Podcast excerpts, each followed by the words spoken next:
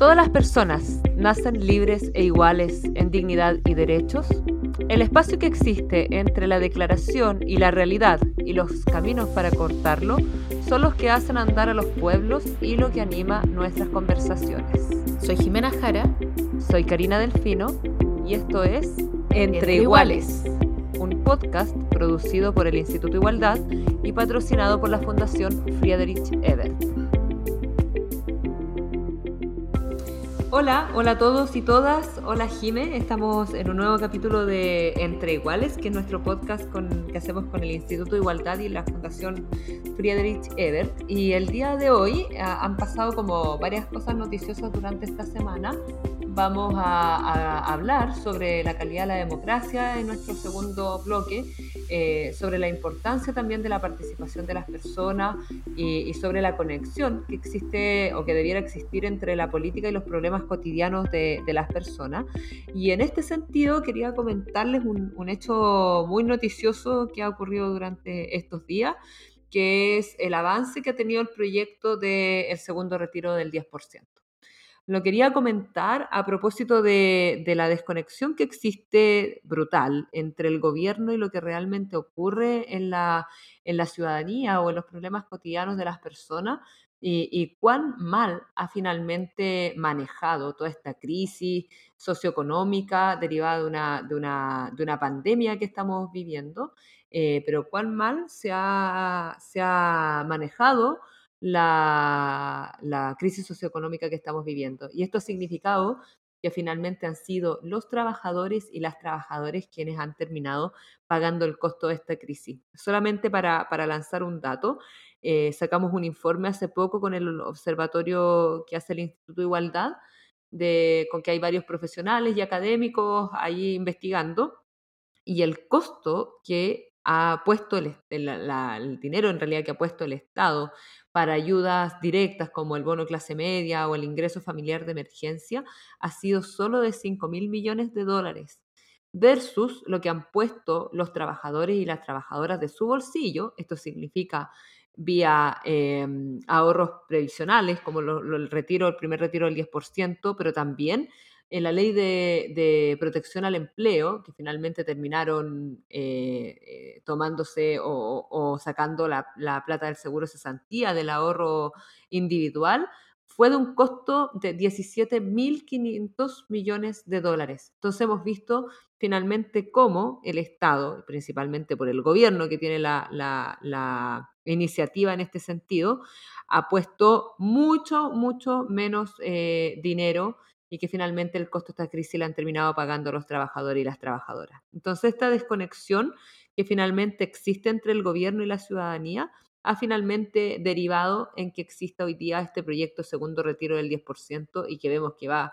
va bien viento en popa, pero que lamentablemente es volver a acudir a, los ahorros que tienen las personas y no a que el Estado finalmente eh, se ponga con quienes hoy día lo están pasando mal en, nuestra, en nuestro país. Así que este podcast va dedicado a cómo hacemos esa conexión entre finalmente la política, eh, cómo hacemos mejores mecanismos democráticos también para, valorar la democracia que tenemos, pero también para dar respuesta a todas estas necesidades y demandas que finalmente existen en, las personas. Así que eso, Jiménez, pues, damos la bienvenida a un nuevo capítulo de nuestro podcast Entre Iguales. Hola, hola. Eh, sí, efectivamente es una tremenda noticia y, que eh, se puede despostar de alguna manera por, varios lados, ¿no? Eh, y creo que, quizás lo más llamativo de todo esto es que este retiro significa el fracaso de la política pública como desde la mirada eh, equitativa y solidaria. ¿no? Eh, la Karina decía, el gobierno tiene la iniciativa de ley, en este sentido, eh, tenía que ser el gobierno quien dijera cuáles iban a ser los, costos que iba a asumir y era el momento de romper el chanchito, ¿no? Era un año tremendamente crítico, era excepcional y además había problemas como desde el, el consumo, ¿no? O sea, ni siquiera por reactivar el consumo quisieron abrir la billetera. Costó además que las ayudas llegaran suficientemente focalizadas. Un montón de personas que postularon no pudieron eh, acceder a las ayudas a las que estaban eh, postulando. Y por lo tanto, eh, esto fue básicamente un sálvese quien pueda, y lo que hicieron los trabajadores fue romper su propio chanchito, y lo siguen haciendo. Entonces, esta, esta idea del segundo retiro sirve, sin duda, la gente se ve aliviada, la gente que tiene además eh, eh, algún monto, porque ya hay gente que no va a poder sacar nada porque ya lo sacó en el primer retiro o porque no tenía suficientes cotizaciones, ¿no? Eh, entonces, hay una situación súper crítica porque aunque se apruebe este segundo retiro y signifique un alivio, esos trabajadores que hoy día van a retirar van a quedar con mucho menos en su fondo de capitalización ya. Eh, y quienes no pueden ya no tienen capitalización. Por lo tanto, lo que está haciendo el gobierno es chutear al futuro un problema que no nos va a llegar en mucho tiempo más, nos va a llegar ya. Entonces, si hoy día tenemos malas pensiones y no logramos dar con una fórmula para mejorarlas, eh, esto realmente va a topar fondo, ¿no? Es el, eh, alguien acusaba que es el desmantelamiento del sistema. Eh, y ese era un sistema que ya se estaba descascarando y desmantelando solo, y al que hoy día se le agrega esta, esta sacada de piso en el que el gobierno básicamente se ha lavado las manos. Así que ha sido tremendo y, y, nos llama a reflexionar de qué pasa cuando la sociedad se genera una grieta tan grande entre la élite, entre quien gobierna quienes gobiernan eh, y quienes eh, constituyen el, pueblo soberano en una democracia sana, ¿no? Eh, porque eso genera una, patología democrática, por decirlo de alguna manera. genera, genera animadversión, genera rabia y genera violencia, que es como la peor de las amenazas probablemente para el gobierno, que ya hemos empezado a verla y que tiene que ver con justamente cómo no llegan los productos de la democracia o lo que debería entregar una democracia a todos sus habitantes. ¿no? Y creo que es un tremendo tema para conversar hoy día con, con Vlado Mirosevic, que es nuestro invitado, que es em, parlamentario, miembro de la Comisión de Relaciones Exteriores, pero también ha estado muy eh, implicado en esta conversación sobre eh, cómo vamos mejorando la democracia y cómo eh, tomamos en cuenta esto frente al proceso constituyente. Muy bien, vamos con Vlado entonces.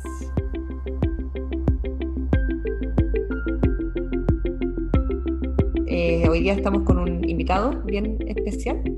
Es el diputado Vlado Mirosevic del Partido Liberal y queremos conversar con el diputado sobre las elecciones de Estados Unidos, cómo eso a veces repercute también en, en nuestros países, pero también sobre los desafíos de, de, de la oposición en medio de un proceso constituyente que es histórico y cómo lo miras también tú desde el Partido Liberal. Así que muchas gracias hoy día por acompañarnos en este podcast que hacemos con el Instituto de Igualdad y la Fundación Friedrich Ebert.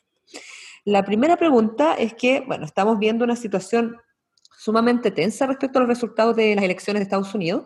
Y, esta pregunta eh, va dirigido a, a, ti y es sobre lo que uno piensa, si es que esto es una bravata de Trump o de verdad está decidido para aparapatarse en la Casa Blanca. ¿Cuán serio crees tú o cuán complejo es lo que está pasando hoy día en Estados Unidos y sobre la supuesta como democracia norteamericana que parece que se ha visto bastante afectada en estos últimos días? Sí. Hola Karina, Jimena, gracias por la invitación. Feliz de estar acá con ustedes. Em, yo creo que el liderazgo de Trump es un liderazgo que no pasa desapercibido y que llegó con escándalo a la Casa Blanca y se va a ir con escándalo a la Casa Blanca. Pero, pero yo creo que es un escándalo más que un show, no creo que sea realmente algo tan significativo.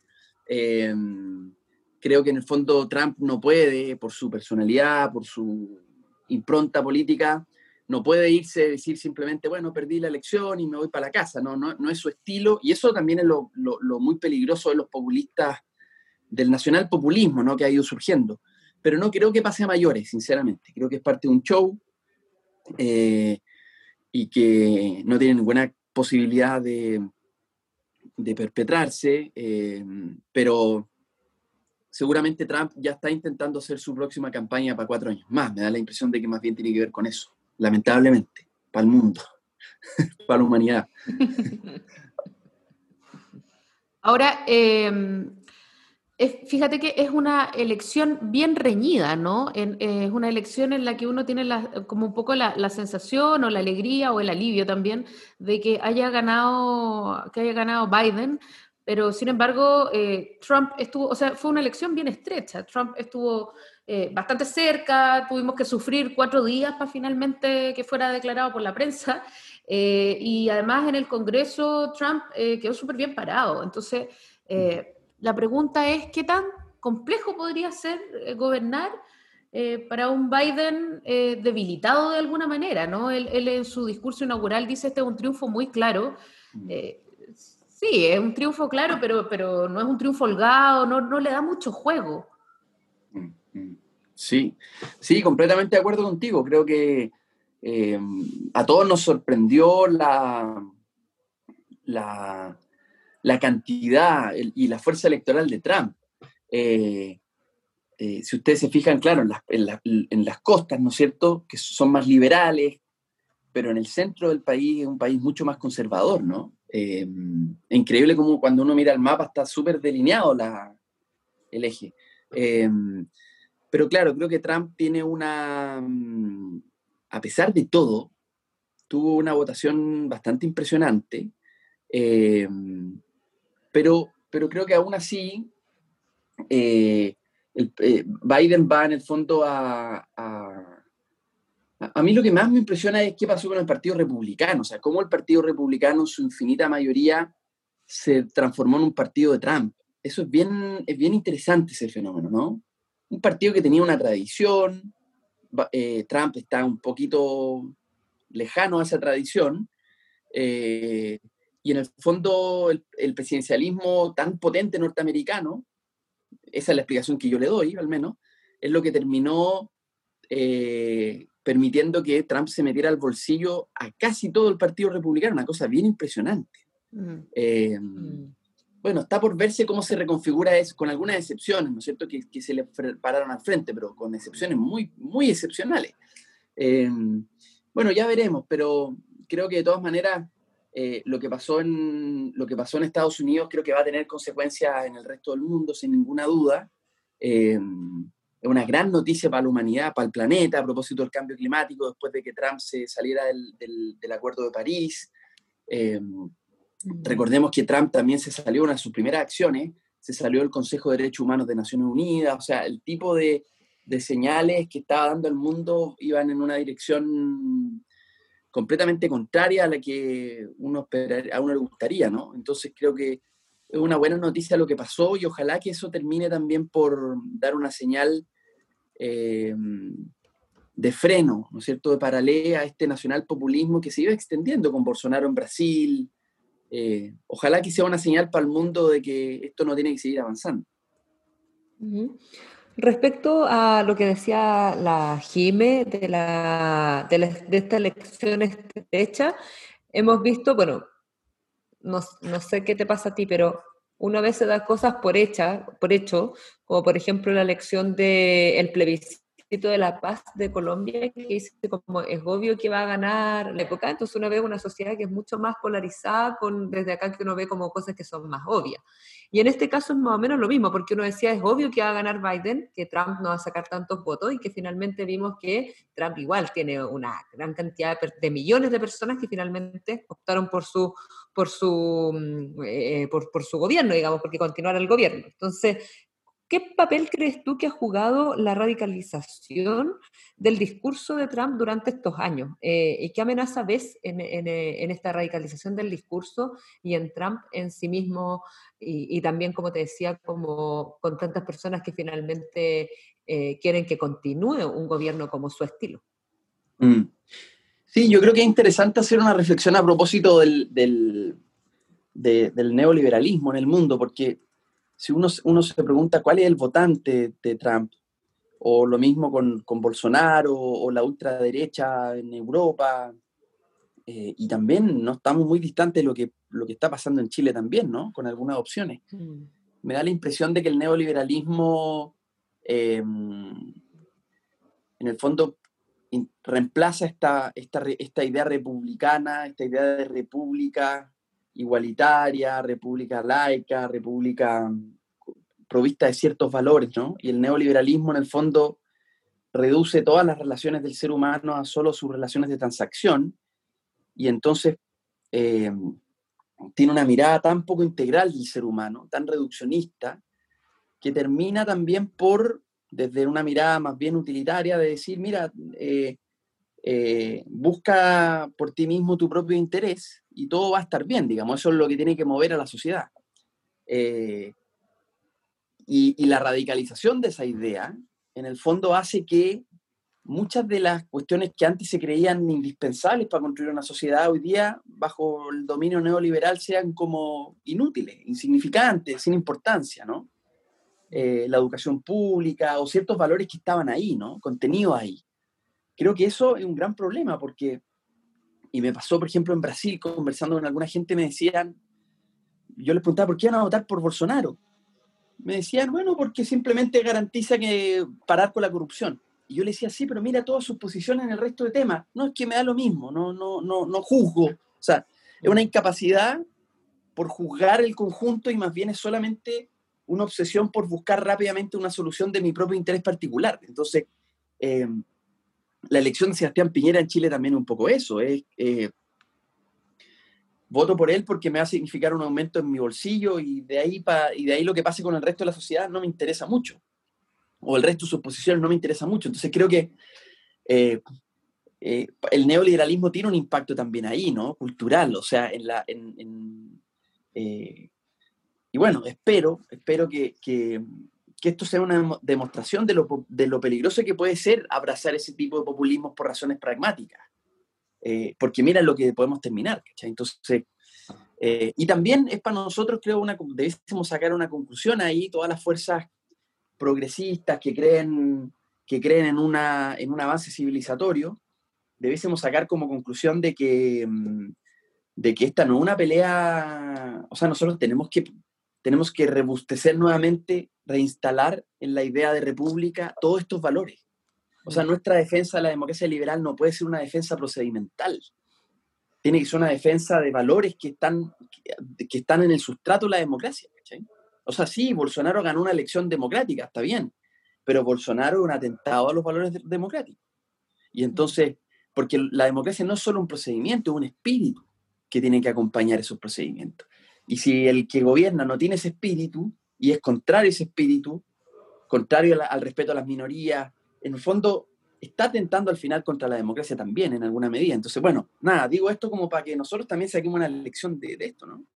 Mm. Sabes que es súper interesante lo, lo, que dices como de la democracia como como procedimiento, ¿no? La democracia no solo entre hitos democráticos, elecciones, sino que la democracia como un, como un continuo. Eh, y esa democracia hoy día exige eh, nuevos desafíos y, venir incorporando eh, quizás procesos más, más de, menos representativos y más directos, o de mayor consulta, etcétera, ¿no? Porque lo que vemos nosotros, sin ser una sociedad polarizada, eh, porque las elecciones, o sea, nos hicieron creer que, era una, que éramos una sociedad polarizada, pero básicamente lo que éramos era, éramos una sociedad con una grieta gigantesca entre la élite eh, y, todo el resto, eh, pero esa grieta existe y es muy fuerte, y, y, en el fondo, ¿cuál es el camino para poder saltar esa grieta? Eh, y de alguna manera ir incorporando estos procedimientos democráticos de lo que tú dices. O sea, como la democracia es menos democracia en la medida en que se apropia de ella una élite que solo se mira a sí misma, que no tiene capacidad de interlocución y que no le entrega eh, de alguna manera la voz al resto del pueblo soberano. Entonces, eh, ¿cómo podemos ir generando o asegurar más bien que eso ocurra durante la deliberación del proceso constituyente, por ejemplo? Total, total. Claro, yo pienso que, ahí la, la, la, globalización ha puesto, eh, ha puesto también que, gran parte, o sea, que sectores cada día más crecientes de, nuestro país, de, muchos países en el mundo, empiecen a verle menos utilidad a la democracia. Y eso es algo muy preocupante. Eh, entonces, esta, esta desapropiación con la democracia, esta desafección, hace que la democracia esté bajo ataque, bajo amenaza, y, Y entonces lo que hay que hacer es reivindicarla, reivindicarla con, y reivindicar las libertades básicas y reivindicar también una idea igualitaria de la, de la, de la República. Creo que si no hacemos eso, eh, en el fondo, en un escenario como este, le estamos regalando mucho espacio a la ultraderecha. Ahora, sobre la democracia, más como cómo profundizar la democracia, eh, creo que para reivindicarla, para resignificarla, efectivamente hay que distribuir el poder. Eh, distribuir el poder que, de la cual en Chile nunca hemos estado acostumbrados. Yo, Chile nunca ha sido un país liberal, Chile ha sido un país completamente tutelado por la tradición conservadora, ¿ah? desde, desde 1830 en adelante, con el triunfo de Portal y compañía, siempre Chile ha sido un país muy tutelado por la tradición conservadora y por lo tanto muy ajeno a esta idea de que el poder radica en el pueblo soberano. Esto es algo que siempre la historia chilena ha rehuido, esa idea. Eh, ha rehuido porque entonces, claro, ahí se explica el tremendo poder concentrado en la élite versus el muy poco poder de, las grandes mayorías, ¿no?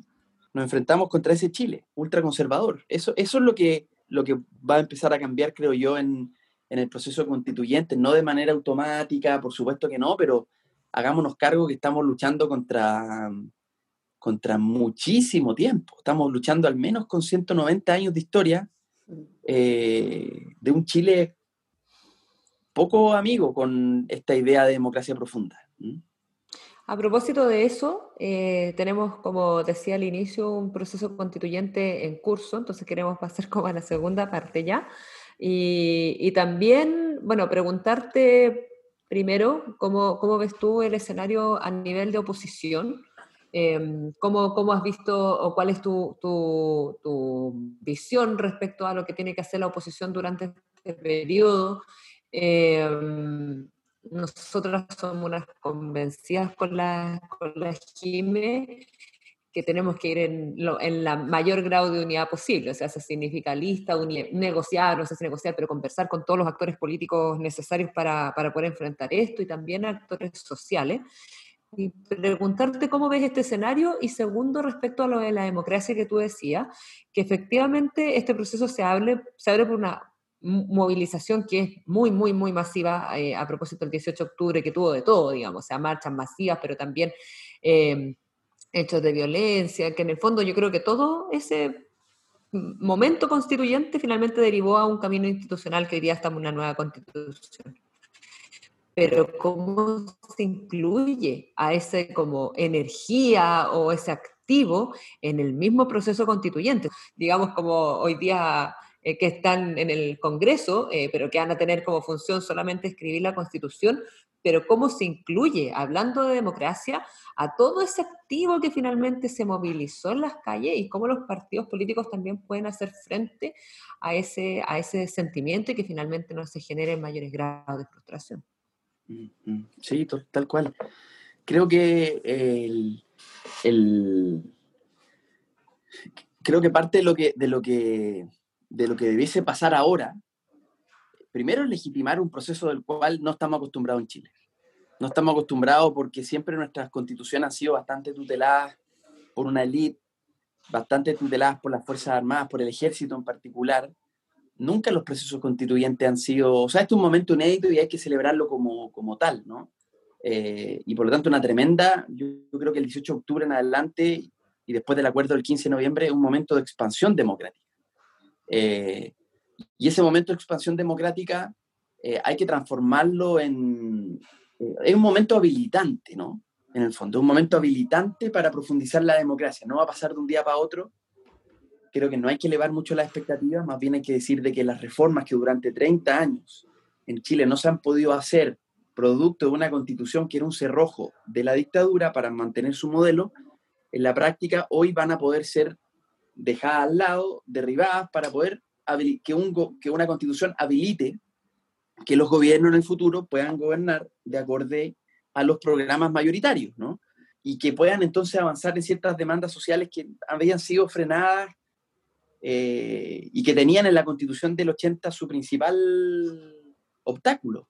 Ahora, me parece que nuestro objetivo en eso tiene que ser que la constitución, eh, la constitución neoliberal, eh, y semi-autoritaria de, la dictadura, hay que dejarla de lado y, lo que hay que hacer ahí básicamente es que se construya un nuevo pacto social.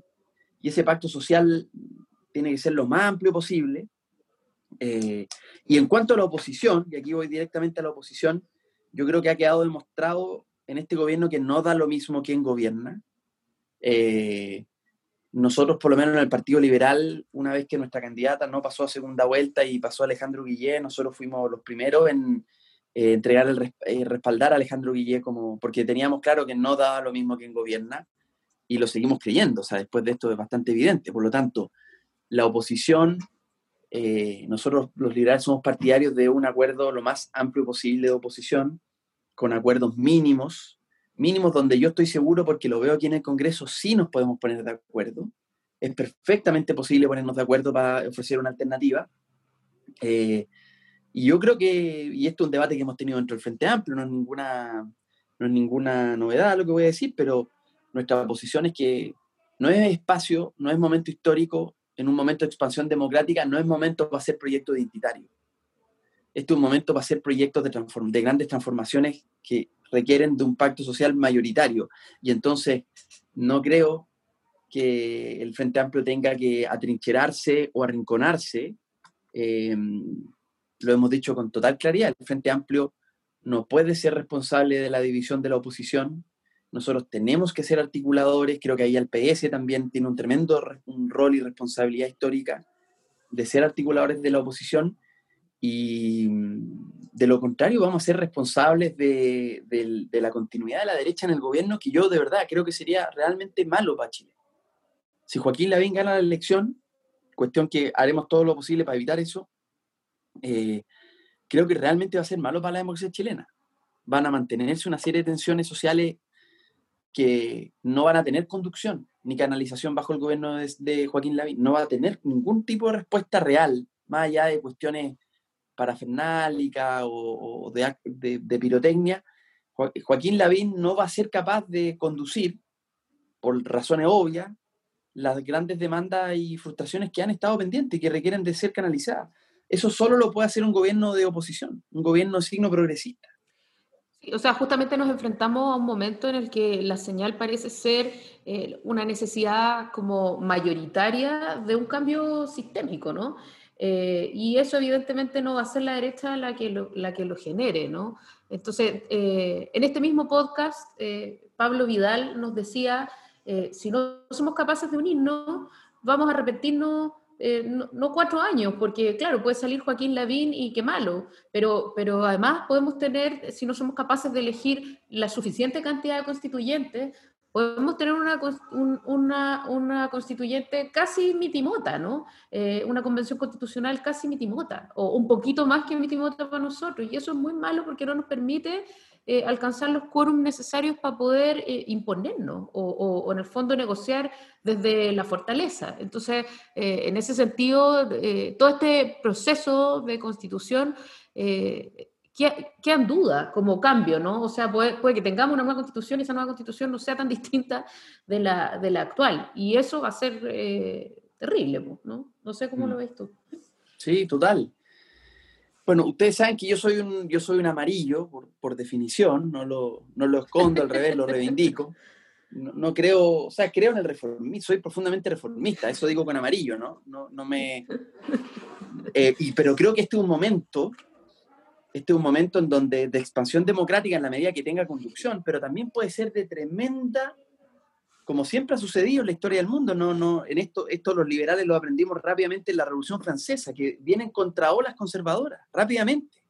Entonces, eh, por eso yo digo soy amarillo y soy reformista, porque pienso de que si no aprovechamos la oportunidad ahora para, para generar un consenso, un nuevo pacto social que habilite los próximos cambios, nos vamos a quedar no solo peor de lo que estábamos antes, o sea, no solo como estábamos antes, quizás peor. O sea, puede venir una respuesta conservadora, restauradora del status quo, que puede ser muy dañino, ¿cachai? Entonces, eh, eh, creo que este no es un momento para hacer proyectos identitarios, que el FA tiene que cumplir un rol de conseguir cuestiones concretas. O sea, aquí este es un momento para tener ciertas conquistas, para profundizar la democracia, lo que decía Jimena, que tiene que ser ya tenemos que demostrarle a la mayoría de los chilenos que la democracia es útil.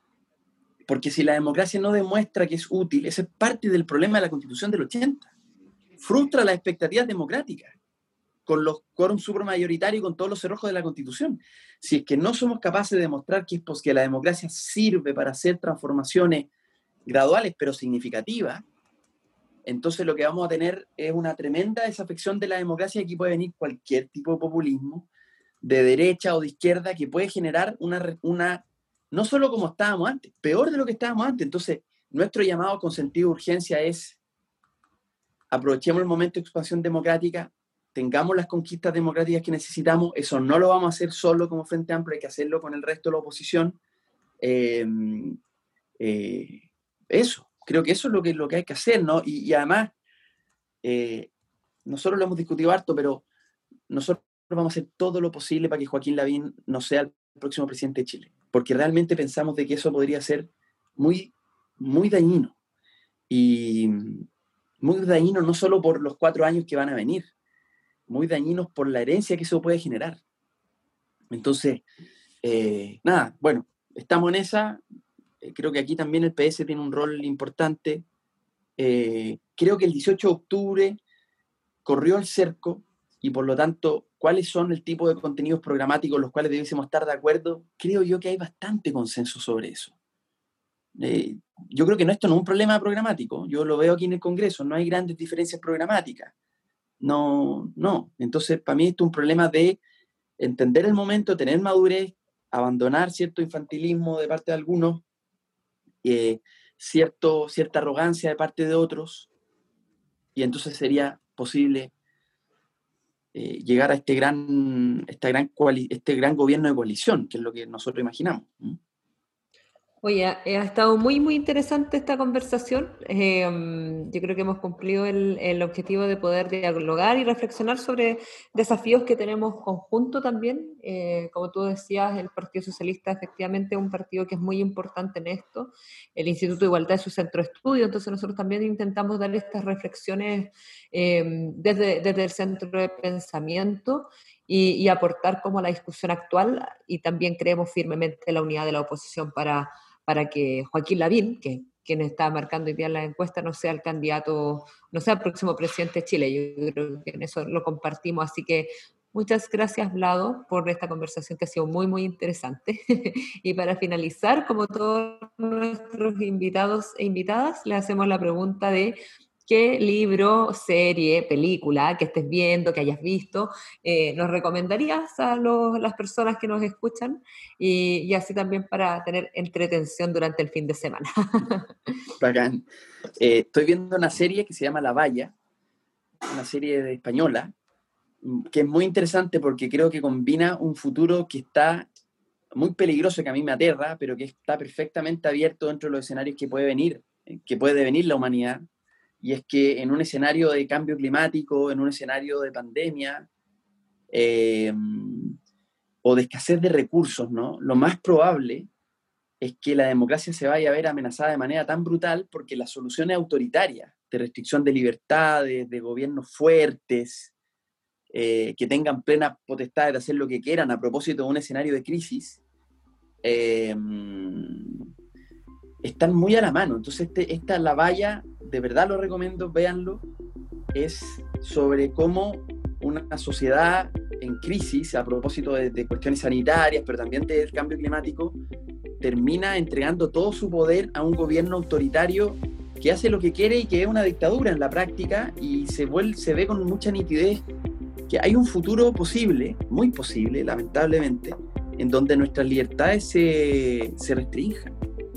Eh, entonces yo creo que la democracia está bajo, fuera de no gozar de buena salud por razones obvias de lo que ya hablábamos de Trump y Bolsonaro, la democracia tiene problemas más difíciles que eso incluso en el futuro. Entonces creo que, nada, las libertades y las igualdades, por pocas que sean, hay que mm, defenderlas y seguir expandiéndolas, no retroceder.